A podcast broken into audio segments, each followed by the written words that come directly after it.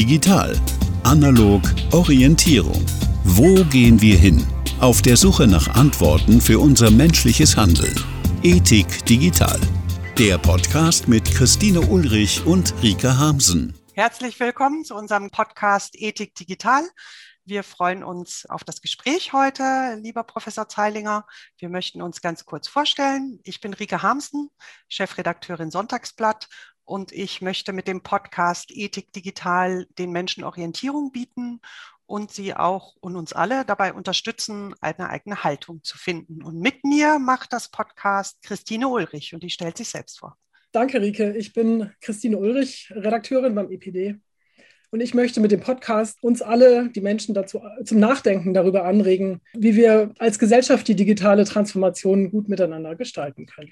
Lieber Herr Professor Zeilinger, vielleicht können Sie sich auch kurz vorstellen. Ähm, ich selbst bin evangelischer Theologe und bei der Bayerischen Landeskirche als Beauftragter für Ethik im Dialog mit Technologie und Naturwissenschaft zuständig, auch für die gesellschaftlichen Herausforderungen der Digitalisierung. Wie muss man sich das vorstellen? Was machen Sie als Ethikbeauftragter sozusagen? Das eine ist, äh, verstehe ich mich auch in einer orientierenden Aufgabe. Aber wenn Sie nach dem Ethikbeauftragten fragen, ähm, ist es ganz klar auch eine koordinierende ähm, Aufgabe und Funktion, die ich wahrnehme. Die Evangelische Kirche in Bayern hat 2015 ein Netzwerk Ethik gegründet, zusammen mit den Lehrstühlen für evangelische Ethik an den bayerischen Hochschulen und Universitäten. Und in dem Zusammenhang ähm, geht es eigentlich darum, die ethischen Kompetenzen, die in der Weite der bayerischen Landschaft da sind, zugänglich äh, zu machen und für verschiedene Themen eben ähm, auch fruchtbar zu machen. Und ähm, wir haben dazu zum Beispiel äh, im Online-Bereich ein Ethiklexikon äh, 2018 an den Start gebracht, das wichtige Stichworte der ethischen Debatte aufbereitet. Wir haben mit der Ethik-Landkarte ein Netz von ReferentInnen und Themen, die für das Thema allgemein interessant sind, sowie dann auch mit dem Ethikkolleg ein, ähm, eine ethische Weiterbildung als Angebot. Und ich glaube, das ist sozusagen diese koordinierende Funktion äh, für das gesamte Feld Ethik und das Orientierende ähm, auf meine Aufgabe bezogen hat dann in der Tat auch mit dem Thema Digitalisierung ähm, zu tun, weil es mein Job auch ist, die technologischen Entwicklungen zu verfolgen und die sich daraus ergebenden Fragen Fragen äh, natürlich so aufzubereiten, dass auch Impulse deutlich werden können. Vielen Menschen die hören immer wieder von Ethik, aber sie wissen gar nicht, was, das, was ist das eigentlich? Ist es eine Wissenschaft? Vielleicht können Sie einfach mit genau zwei Sätzen erklären, ähm, was die Ethik eigentlich macht. Die, auch die digitale Ethik fragt, wie die Ethik im Allgemeinen erstmal nach, nach dem richtigen Handeln. Ähm, diese Frage nach dem richtigen Handeln ist aber eben äh, nicht unabhängig von der Frage ähm, auch danach, äh, mit welchen Gewohnheiten wir uns einrichten. Also dieses Wort Ethik hat mit diesem griechischen Wort Ethos zu tun und es sind die, die Gewohnheiten, Gewohnheiten, in denen ich mich einrichte, zeige mir deine Wohnung und ich sage dir, wer du bist. An solchen Themen kann man sich ganz deutlich machen, dass die Frage des Handelns eben sich nicht ganz trennen lässt von der Frage unserer Identität. Und das finde ich für die digitale Ethik eben auch eine ganz spannende Frage. Wer wollen wir als, als Gesellschaft auch sein? Nicht nur ich als Einzelner und, und Einzelne. Und deswegen ist die spannende Frage an der Stelle, was heißt es ähm, jetzt für Themen des äh, beispielsweise des autonomen Fahrens? Da klingt es jetzt ähm, nach einem unheimlichen Vorteil, sich ins Auto setzen zu können und, und abschalten zu können, so ähnlich wie im Zug. Ist faszinierend, hat doch was, würde ich, würde ich sagen, kann ja tatsächlich ein Ergebnis, Ergebnis sein, aber es muss ganz ganz klar immer mit einem wesentlichen Prinzip verbunden sein. Das heißt, in der Ethik äh, an der Stelle das Prinzip der Nichtschädigung. Das klingt jetzt furchtbar abstrakt, aber es ist ein ganz zentrales Prinzip der Ethik und Nichtschädigung ähm, ist gerade in, in unseren ähm, weltweit gewordenen Zusammenhängen ein äh, Punkt, wo eben sofort Fragen sich mitstellen, wie ist es mit den Rohstoffen, die benötigt werden? Wie ist es mit Auswirkungen auf betroffene andere? Und ähm, dann ist man eben ganz äh, schnell natürlich dabei, das festzustellen, hoppla, das wird ja sehr komplex. Das ist eben nichts, was einfach mit einem Ja oder Nein äh, quasi mit einem Schalter umlegen getan ist, sondern das sind sehr, sehr viele Einzelentscheidungen ähm, insgesamt zu treffen. Und deswegen ist Ethik in der technischen Gesellschaft heute auch eine sehr komplexe Aufgabe, wo verschiedenste Expertinnen und Experten zusammenwirken müssen und von daher ähm, auch nicht immer äh, mit einem ganz einfachen ähm, Ja oder Nein, sondern oft mit einer ausgefeilten Abwägung äh, zu beantworten. Was interessiert Sie denn speziell am Digitalthema ethisch? Also es gibt ja verschiedene Teilbereiche der Ethik, Medizinethik und Bioethik. Ähm, Sie haben sich jetzt in Teilen zumindest für die Digitalethik entschieden. Was, was macht den Reiz für Sie aus, die Herausforderung? Die digitale Ethik. Ich komme dazu eigentlich von der Seite der Medien her, ähm, die äh, Ihnen ja aus dem eigenen alltäglichen Arbeiten vertraut ist. Äh, in Erlangen an der Universität, Friedrich-Alexander-Universität, tätig bin im Bereich christlicher Publizistik. Und da ist es so, dass ich eigentlich es unheimlich spannend finde, dass Medien immer schon, gerade auch für ähm, den christlichen Glauben und die Frage auch, wie wir handeln sollen, zentral sind. Also bei dem Thema, was wir wir jetzt haben, ist es zum Beispiel die Stimme im, äh, im Podcast oder dann äh, natürlich Christentum und andere ähm, Religionen, die über die Schrift ähm, ihre Urkundsdokumente haben, der Buchdruck zur Zeit Luthers und äh, von da aus ähm, eben aktuell die Möglichkeiten der digitalen Kommunikation. Also wenn Sie mich nach der digitalen Ethik fragen, würde ich erstmal mit dem Faszinosum der digitalen Kommunikation einsteigen. Was macht diese Kommunikation auch auf ethische Weise anders als andere Kommunikationen? Also ich glaube, so was ganz charakteristisch ähm, ist, ist eben diese Übersetzbarkeit von allem in alles ähm, durch diese äh, binäre Kodierung von äh, Nullen und Einsen oder Strom an, Strom aus. Die Übersetzbarkeit verschiedenster Zeichen ineinander möglich, gepaart mit dem Thema Miniaturisierung von, von ähm, Technik, also sprich die Winzigkeit von Speicherchips, was früher auf so riesen tonnenschweren Surfern äh, gespeichert war, passt heute in die Hosentasche. Und äh, durch diese Übersetzbarkeit ist es ja eine Übersetzbarkeit, die global ähm, ist und weltweit. Und ich finde das eigentlich ähm, natürlich auch die Herausforderung in dieser ähm, Informations Flut nicht ähm, unterzugehen, sondern ähm, den eigenen Weg zu finden ähm, bei all den Herausforderungen, die dabei sind. Ich würde gerne noch mal auf diesen Bereich äh, Seelsorge oder eben Pfarrer und Pfarrerinnen haben ja einfach sehr viel mit diesem Bereich Seelsorge zu tun. Und das ist ja so einer der grundlegenden Faktoren von Kommunikation. Wie können wir ethische Fragestellungen, die sich eben im digitalen Raum auftun, wie können Theologinnen, wie können PfarrerInnen mit diesen Fragestellungen umgehen? Wo finden Sie Orientierung oder was bräuchten Sie als Unterstützung? Mit dem Bereich Seelsorge sprechen Sie in der Tat einen Bereich an, der ähm, ja ganz zentral zu einem Stichwort führt, was interessanterweise auch bei den ganz aktuellen Diskussionen um künstliche Intelligenz beispielsweise auf europäischer Ebene eine große Rolle spielt. Erst letzte Woche hatte Margaret Vestager das Thema Vertrauen genannt.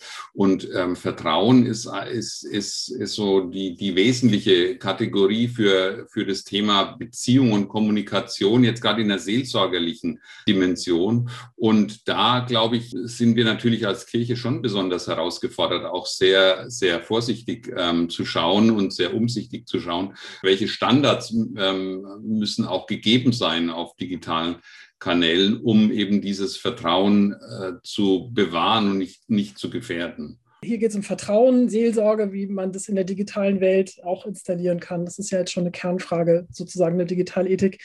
Inwieweit geht es denn auch um die menschliche Autonomie als Wert? Das wird immer genannt, wenn das heißt, wir als Menschen müssen uns gegen die Maschinen positionieren. Vielleicht können Sie das kurz anreißen, was damit eigentlich gemeint ist oder was wir da für ein Dilemma erleben? Ja, ich meine, das Stichwort Autonomie ist natürlich auch in der Theologie ein, ein, äh, an der Stelle ein weites Feld. Ich würde es mal fokussieren auf zwei Begriffe, ähm, die, äh, glaube ich, auch in der christlichen Perspektive, aber auch weit darüber hinaus äh, immer wieder äh, eine zentrale Rolle spielen. Das ist einmal das Stichwort Verantwortung und zum anderen das Stichwort Freiheit. Wir erleben ja ähm, in den Feuilletons unserer Tage ähm, viele Beispiele, wo Sie und ich tagtäglich lesen und hören können, wo die sind äh, im Blick auf ähm, sowas wie Vorurteile, die oft auch mit einprogrammiert sind, schon durch Algorithmen in ähm, die Programme, die dann Entscheidungen äh, treffen und dass das wieder rückgekoppelt werden kann an menschliche Verantwortung. Ich glaube, das ist so ein Punkt, äh, warum es sich auch lohnt, so einen Podcast zu machen und zu diesen Themen genauer hinzuschauen, noch genauer, als wir es jetzt heute tun.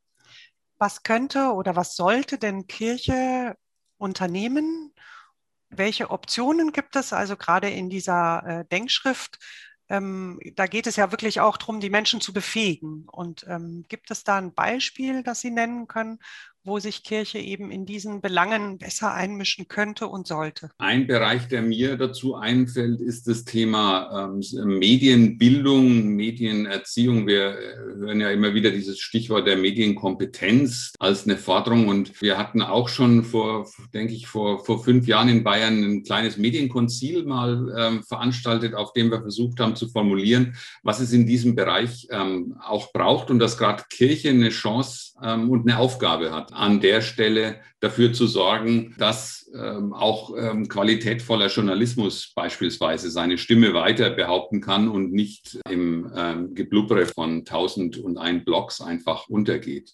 Also es ist ein Beispiel. Natürlich äh, gilt auch das äh, wichtige Thema der künstlichen Intelligenz. Ich glaube, wo sich da äh, Kirchen, das bekomme ich gerade auf einer europäischen Ebene mit, wo es da für Kirchen schon auch nochmal spannend ist, ist zum Beispiel aufs Thema Religionsfreiheit zu schauen.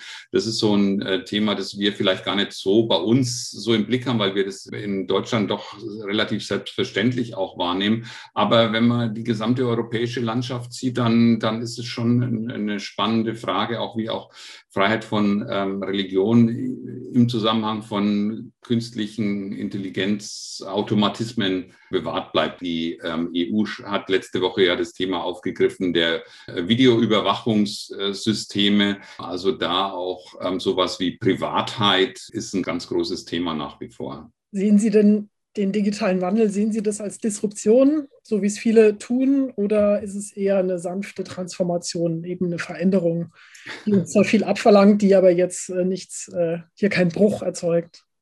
Ja, der Dialektiker sagt natürlich schnell, es hat von beidem etwas, klar, aber also was mir auch da aus dem Medienbereich nochmal noch mal durch den Sinn geht bei dieser Frage von Ihnen, ist so dieses ähm, Gesetz von Wolfgang Riepel, das ähm, er damals Chefredakteur der Nürnberger Zeitung im Jahr 1913 ähm, formuliert hat, äh, wo er sagte, dass kein Instrument der Informationsübertragung in der Geschichte ähm, durch die technische Entwicklung, die dann gefolgt ist, einfach abgelöst wurde und, und über Bord gegangen ist. Das ähm, kann immer, glaube ich, ein Stück ähm, Realismus dahingehend auch sein, dass Transformation natürlich passiert. Der, der Journalismus in, ähm, ist jetzt schon nicht mehr so, wie er vor 20 Jahren war und wird in 20 Jahren nochmal noch mal anders aussehen. Aber die gute journalistische Leistung wird weiter eine professionelle Qualität haben, die nicht abgelöst sein wird davon, dass alle alle quasi dem, dass der Beruf weg ist und, und wir alle ähm, uns äh, nur noch als Amateure in dem Feld bewegen. Das entspricht ja auch so ein bisschen dem Konzept, dass die Gesellschaft immer mediatisierter wird, dass sie aber oft andere alte Medien nicht weglegt einfach und die neuen benutzt, sondern dass das äh, immer weitergeht. Ja, also dass wir heute sogar noch Schallplatten hören, obwohl wir schon längst mit äh, Streamingdiensten versorgt sind. Wie, sind Sie eher kulturpessimistisch oder optimistisch? Sehen Sie da mehr die Chancen im digitalen Wandel oder ähm, haben Sie Angst? Wenn Sie mich so fragen, laden Sie mich natürlich ein, das nochmal etwas biografisch zu reflektieren. Und ich glaube schon, dass ich, dass ich auch schon vor ähm, 20 äh, Jahren ähm, Beginn dieses, dieses ähm, Jahrhunderts äh, eher positiv auf die Möglichkeiten ähm, geschaut habe. Allerdings muss ich schon auch zugeben, äh, im Moment gibt es natürlich schon Grund, auch die eine oder andere dystopische Perspektive hier ähm, äh, ja, äh, klar zu, zu benennen und sich nicht, nicht vorzumachen, dass das alles, alles einfach ist. Also ich glaube, wir haben schon eine echte ethische Anstrengung ähm, auch im gesellschaftlichen Horizont an der Stelle vor uns, die Dinge so äh, zu gestalten, äh, dass, dass ähm, nicht äh, demokratische Errungenschaften zugunsten technischer Optimierbarkeit ähm, einfach hinten runterfallen. Das erleben wir gerade in den Diskussionen, die sich äh, Stichwort ähm, USA, China, Europa immer wieder zu diesen äh, Themen ereignen. Sie haben ja auch eine Studie gemacht zum Thema Roboterjournalismus. Ich würde das eben nochmal interessieren, was die journalistische Branche anbetrifft. Inwieweit äh, kamen da eben ethische Bedenken auf und wie, inwieweit ähm, wurden die auch thematisiert oder rückgekoppelt in die Medienwelt? Die Roboterjournalismus meint ja die automatisierte Kommunikation äh, im Bereich von Wirtschaftsnachrichten, Börsennachrichten beispielsweise, aber auch der Sportberichterstattung, die Live-Ticker und solche Geschichten, dass da ähm, automatisierte Skripte äh, den Spielbericht erstellen oder den, den Börsenticker. Unsere Umfrage war bei journalistischen Profis, die ähm, auch in der Ausbildung teilweise tätig sind und da eben doch auch mit, mit sehr viel äh, Bewusstsein Bewusstsein draufgeschaut haben auf ein Thema, das in ethischer Hinsicht immer wieder spannend ist. Wie weit ähm, soll das gekennzeichnet sein? Also wie weit soll ich als Leserin, als Leser erkennen können, das ist ein ähm, mithilfe von automatisierten Skripten ähm, auch ähm, erstellter Text. Und äh, da glaube ich, ähm, finde ich es an der Stelle schon wichtig, einfach Transparenz walten zu lassen und transparent zu sein. Und das wäre auch für mich so eine, eine wesentliche Anforderung an der Stelle. Also transparent in dem Sinne, dass die Texte gekennzeichnet sind, dass man erkennen kann, wer dahinter steckt. Dass die Nachvollziehbarkeit gegeben ist an der Stelle. Nachvollziehbarkeit wird natürlich auch ähm, an anderen Stellen immer diskutiert. Ich, muss, ich kann nicht jeden einzelnen Algorithmus nachvollziehen. Das meine ich jetzt so naiv, äh, möchte ich nicht verstanden ähm, sein, dass, dass das jetzt, jetzt grundsätzlich bei jeder algorithmischen Entscheidung möglich ist, dass ähm, Sie oder ich den, den Algorithmus als solches nachvollziehen, aber dass doch nachvollziehbar ist, beispielsweise bei solchen Themen, wie das Material denn äh, zustande kommt. Wir haben ja ähm, eines der großen Themen beim Thema mangelnde Transparenz ist ja eben auch das stillschweigende Einprogrammieren von Vorurteilen, das ähm, so passiert und sich so ereignet. Die Datenbasis, die eingegeben wird, einfach unbewusst von weißen, privilegierten Männern äh, meistens, weil die die Mehrheit unter den Programmieren haben, aus deren Sicht zusammengestellt wird und dann ohne dass deswegen böser Wille im Spiel ist, ein Vorurteil mit einfließt, der sogenannte Bias oder die Bias-Problematik. Und dass sowas äh, so weit als möglich äh, transparent äh, gemacht wird, äh, eben im Blick auch auf die verwendete Datenbasis. Ich glaube, das ist eine wichtige Anforderung an der Stelle. Also Transparenz auch als erster Schritt vielleicht hin zu einer Verbesserung oder dass man dann sieht, auch ja. was die Ethik da leisten kann, auch die Ethik im, im Vergleich zum Recht weil oft denkt man ja, es müsste doch eigentlich rechtlich regulierbar sein, wir müssten die Dinge ordnen können, festschreiben können. Aber das, es gelingt ja, die Welt wird immer komplexer und wahrscheinlich gelingt es gar nicht immer im Detail. Weswegen der Ethik da jetzt eine umso größere Aufgabe auch zukommt. Also das, das Recht, wenn wir ja eben als die geronnene Ethik sehen, wo dann die Normen auch schon festgelegt sind. Und wir haben eben so viele, so schnelle Entwicklungen, dass die Rechtsetzung auch dem ähm, schwer tut, reaktiv hinterherzugehen. Und insofern braucht denke ich, schon auch sowas wie eine proaktive ähm, Haltung, auch ähm, so, einen, so, so ein Bewusstseinsstellung äh, und die ähm, uns ähm, da auch ich sag mal, wachsam sein lässt. Professor Hans Ulrich, ähm, einer meiner theologischen Lehrer, der hat ja an der Stelle, man äh, redet an der Stelle von der explorativen Ethik und ich habe mal versucht, in meinen wissenschaftlichen Arbeiten auch dieses Stichwort der explorativen Ethik für das Feld äh, der digitalen Ethik äh, fruchtbar zu machen, weil eigentlich muss es darum gehen, dieses Feld erstmal zu erkunden. Das ist ja nichts, was, wo wir sagen können, da wissen wir eh schon, was zu tun ist, sondern wir müssen was ausprobieren und beim Ausprobieren aber auch wachsam sein. Das heißt, äh, nochmal ähm, schauen, welche ähm, Kriterien ähm, legen wir denn, denn an dabei. Und ohne dieses, ohne dieses Erkunden wird es keine Kulturentwicklung, glaube ich, an der Stelle geben, weil das müssen wir auch als innovativen Raum neu ausprobieren. Und das ist ja nichts, was schon vermessen ist, sondern es ist ein Feld, was wir noch vermessen. Was kann denn Ethik leisten und welche Themenfelder wären denn jetzt eben spannend ähm, für so einen Podcast?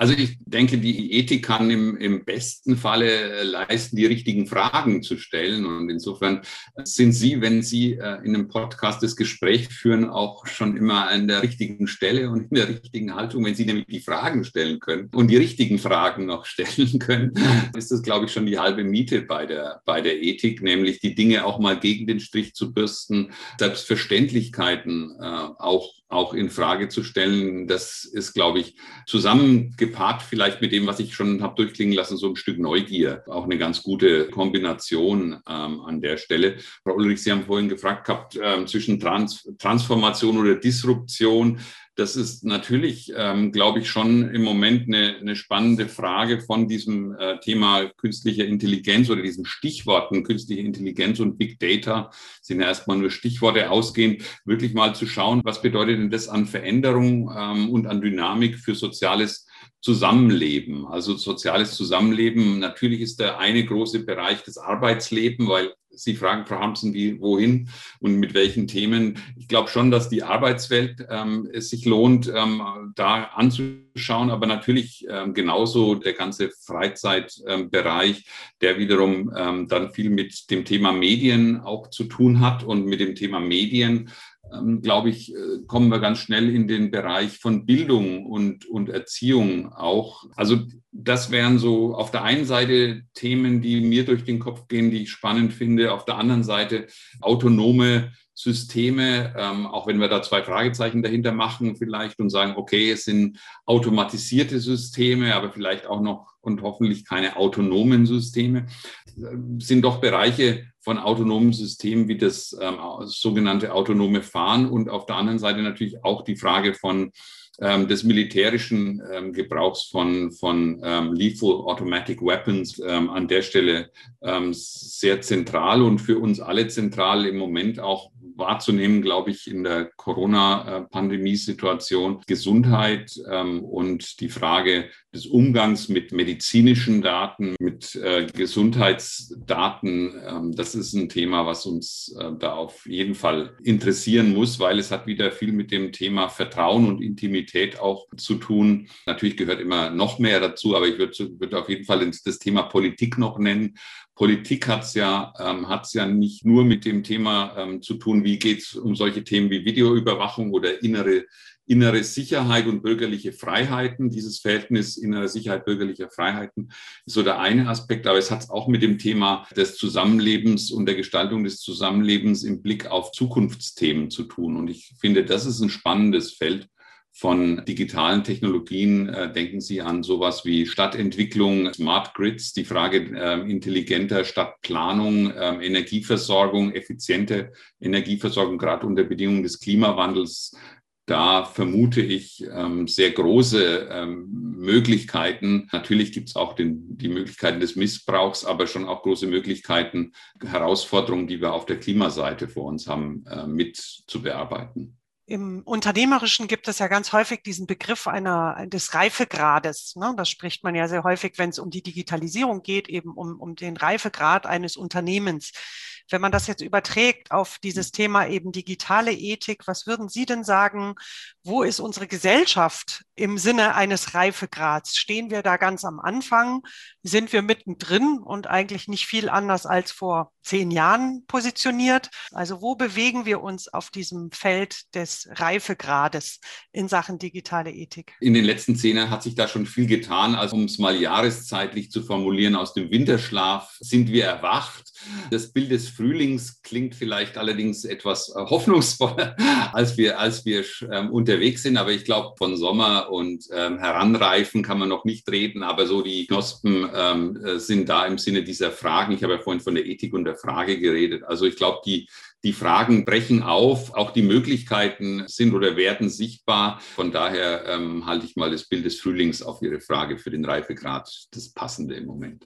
Glauben Sie, dass unsere Generation, ob das nach unserer, ich fasse jetzt mal eine sehr große Generation vielleicht. ich wollte gerade sagen. vielleicht 35-Jährigen, also die quasi noch eine nicht digitale Welt erlebt haben, äh, bis hin natürlich zu allen, die älter sind. Es ist vor allem bei uns jetzt dieses Thema digitaler Ethik auch so, so äh, groß. Werden meine Kinder vielleicht, die ganz anders mit digitalen Medien aufwachsen, da gar nicht mehr so die, die Fragestellungen sehen? Was ist so Ihre Zukunftsperspektive? Also bestimmte Grundfragen werden sich ähm, weiter stellen. Der Zugang zu, ähm, zu Ressourcen, das, das sind ja keine Themen, ähm, auch wenn man gerade noch, wenn man die dann in einer globalen Perspektive sieht, die sich von einer Generation zur anderen einfach erledigt haben, sondern die werden weiter weiter da sein, aber sie werden vielleicht auf einem anderen, in einem anderen Aggregat oder wie Frau Hamsen gerade sagt, der Reifezustand diskutiert werden. Das wäre jedenfalls ähm, meine Hoffnung. Aber also der Theologe, finde ich, sollte sich an der Stelle auch hüten, zu wissen, was da die Zukunft äh, bringt.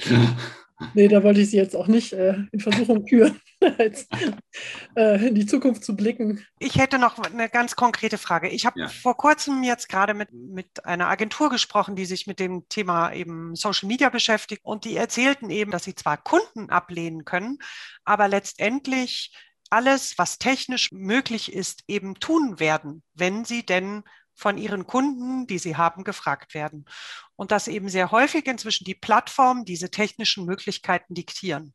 Und wir haben in, in Bezug darauf dann eben überlegt, wäre es denkbar oder angebracht, dass eben auch in so einer Agentur, und das kann man ja jetzt austauschen, ob das eine Agentur ist oder ein Unternehmen etc., ob es nicht sinnvoll oder nötig wäre, so wie es eben jetzt schon jemand gibt für Nachhaltigkeit, für Compliance, auch eben in jedem Unternehmen, in jeder Organisation einen Ethikbeauftragten zu haben. Ist das realistisch? Also die Frage ist natürlich deswegen spannend, weil wir im Medienbereich eigentlich eine sehr ähm, kleingliedrige Landschaft ja eben äh, mit Agenturen ähm, etc. pp haben, wo die Ressourcen vielfach auch gar nicht da sind, deswegen das tatsächlich dann oft nebenher erledigt wird. Aber meine Empfehlung wäre im Sinne von ethischen First Mover Strategien zu sagen, warum nicht ähm, sich auch als Agentur, die eine einigermaßen vertretbare Größe für das Thema ähm, sich auch an der Stelle profilieren. Was mir durch den Kopf geht, ist so eine Geschichte der Bildethik. Da weiß ich von der Agentur Tony Stone, der Bildagentur.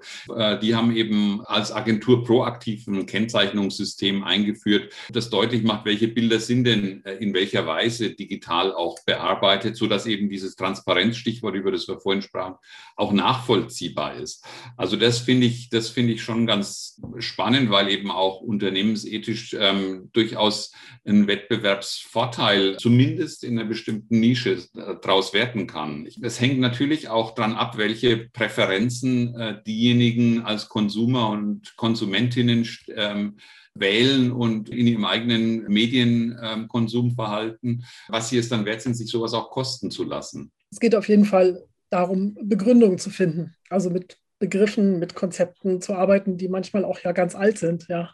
Oder schon, was heißt alt im allerbesten Sinne, also Gerechtigkeit, Nichtschädigung, dass es Prinzipien gibt, ähm, auf die wir Menschen uns schon immer verlassen haben oder die uns auch schon immer zusammengehalten haben und die neu anzuwenden jetzt auf die neuen Fragestellungen. Und es, genau, und, und an der Stelle, glaube ich, kann auch jede und jeder und sollte auch jede und jeder im gesellschaftlichen Diskurs mitreden, weil es geht natürlich dann um Fragen, wie sollen denn die, die Anforderungen ähm, beispielsweise an elektronische Patientenakte gestaltet sein. Und da braucht es den politischen ähm, Streit und da, davor braucht es eigentlich für jeden und jede von uns sich Gedanken zu machen und äh, zu dem Thema und eben äh, nach Begründungen zu fragen und nach, nach Abwägungen zu fragen und das dann auch auch in die politische Entscheidung mit, mit einzubringen. Es kommt einem, genau das kommt einem so schwierig vor in diesen Zeiten, wo der Hysterie, ja, in diesen aufgeregten Zeiten, die jetzt auch schon vielfach beschrieben worden sind, aber wo es ja immer alles schnell, jede politische Entscheidung sofort riesige Wellen schlägt, äh, nicht nur in sozialen Medien, sondern ja da, auch in der, in der richtigen Politik oder Gesellschaft.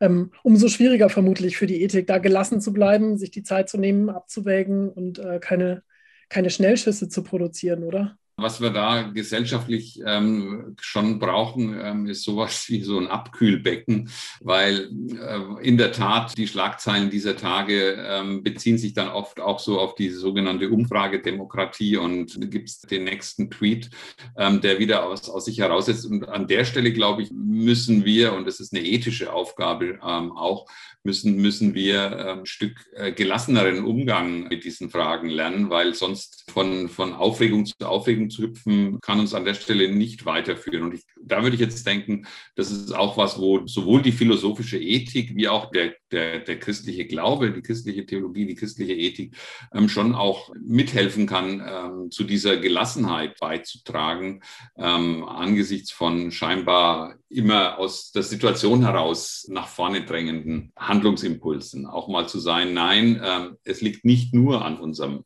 an, an unserem jetzt sofort Handeln, sondern es tut auch mal gut, ähm, nochmal sich zurückzulehnen und nochmal eine Frage zu stellen, bevor ich einfach die, die, nächste Antwort auf den Tweet in meinem sozialen Netzwerk ähm, schreibe. Also wir können dann irgendwie vielleicht so schließen, ähm, dass wir auf jeden Fall hoffen, dass dieser Ethik-Podcast auch dazu beiträgt, diesen Schritt öfter mal zurückzutreten und sich mit manchen Fragestellungen erstmal in aller Ruhe zu beschäftigen, bevor man ähm, auf jede heiße Debatte aufspringt und äh, genau, dass wir einfach gemeinsam ein bisschen nachdenken und aber natürlich freuen wir uns, wenn der Link geteilt wird auf den sozialen Medien und das Ganze hier Verbreitung findet. Lieber Professor Zeilinger, wir möchten Ihnen ganz herzlich danken für dieses Gespräch und hoffen, dass wir Sie bald wiedersehen ähm, und wir noch viele weitere Themen besprechen. Ich bedanke mich für den angeregten Austausch und bin gespannt auf die Fortsetzung bei Ethik Digital. Ethik Digital auf der Suche nach Antworten für unser menschliches Handeln. Ein Podcast von sonntagsblatt.de und der Evangelischen Lutherischen Kirche Bayern.